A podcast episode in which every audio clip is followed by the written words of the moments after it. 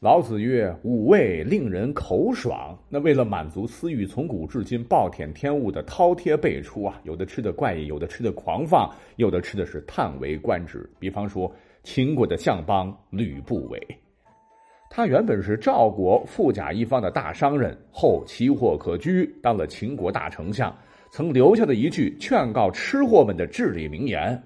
他说：“肥肉厚酒，勿以自强。命之曰烂肠之食。”意思是说，肥肉和美酒，自个如果不饿的时候吃饱了，就不要再勉强自个吃了。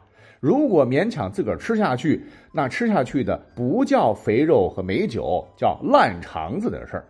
他老人家几天年前就告诫我们，不要暴饮暴食，撑坏了小身子哈。这听着蛮有正能量的哈。可是您知道吗？吕不韦他是说一套做一套，他自个儿可特别喜欢吃一种独特的美食，是吃多少个都不觉得腻啊。那这种美食便是鸭屁股啊，常常赞誉为人间绝顶之味。那咱们现代人都知道，像鸡、鸭、鹅等禽类屁股上端长尾羽的部分，学名叫做腔上囊，是淋巴腺体集中的地方。你要真的吃多了，可能对身体造成影响。那你吕大人啊，告诉我们说不要烂肠子啊！你好这一口就不怕烂肠子了吗？所以吕丞相啊，啪啪啪打脸吧。那吃鸭屁股，哎，还是比较温和的啊。下面说的可就有点口味重了。说是在南北朝时期，刘宋有位开国功臣之后的贵公子，唤作刘墉啊，官二代、富二代，是姓石疮家，以为魏嗣富余。什么是疮家呢？呃，疮疤的疮嘛，呃，结痂的那个痂嘛，就是人身上流血以后凝固而成的深红色的硬块，伤口快好的时候，它会自动的脱落。你想想，这东西哪能和美食有什么关系嘞？可是刘墉却视之如命啊，说疮痂的味道，哎呀，就跟吃鲜美的富鱼一样，甚至是有过之而无不及。只要是当时谁身上有疮痂，就忍不住去来吃掉。这是真事儿啊！历史记载，曾经有一个朋友呢去他家做客，巧了，这位朋友呢当时受伤后留下了一大块的疮痂。刘墉看到之后忍不住了啊，直接就把吊在床上的小的捡起来吃掉了。啊，这朋友当时吓得嘴都合不住了，而刘墉却笑嘻嘻的说：“我呀就是爱吃这一口，味道好极了。”啊，说罢呢。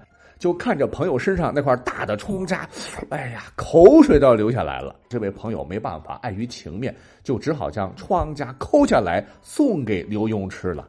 刘墉吃的是吧唧吧唧，香极了啊！那等到刘墉每餐一顿，这朋友走了以后呢，就写信给别人抱怨说：“这个家伙啊，竟然吃我的疮痂！我为了满足他啊，结果呢，弄下了一大块给他，导致我还没有好的伤口又血流不止啊！”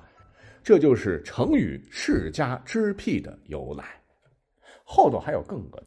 那史书记载，大唐曾有一代名臣呐，唤作鲜于书名，已经干到行政一把手了啊。那天下美味肯定没有什么吃不到的，但是呢，这哥们儿还不满足，平时呢特别喜欢吃一种虫子，什么虫子呢？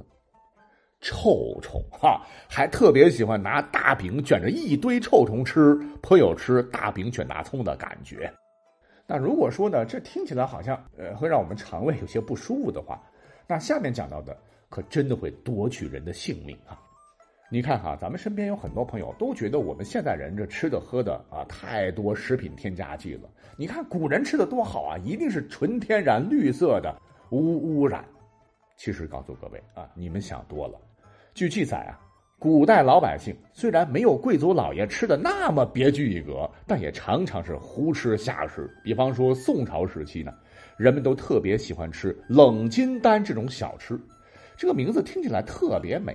这个做法呢，就是将没有成熟的沙果浸泡在蜂蜜里，过十天以后呢，再换上新的蜂蜜，加入朱砂二两，然后搅拌均匀以后。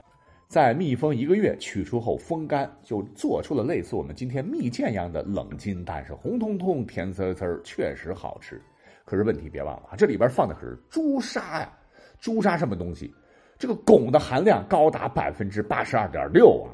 汞可是剧毒，吃在身体里边不代谢啊，那真是慢性自杀。那宋朝人难道都想成仙吗？宋之后的元代呢？哎，老百姓还特别喜欢吃一种叫做啊蜜饯青梅的小吃，就是把青杏或者青梅去皮，然后滚上绿铜粉末，然后用蜂蜜反复腌制后去除酸味就可以了。哦，这可口是可口，可是绿铜是啥玩意儿啊？其实呢，它现在的化学名称就是碱式碳酸铜，呈孔雀绿的颜色，在空气中加热会分解为氧化铜水和二氧化碳。这裹着厚厚的绿绿的粉，然后甜甜酸酸的果子吃下肚，行，您一定早升级了。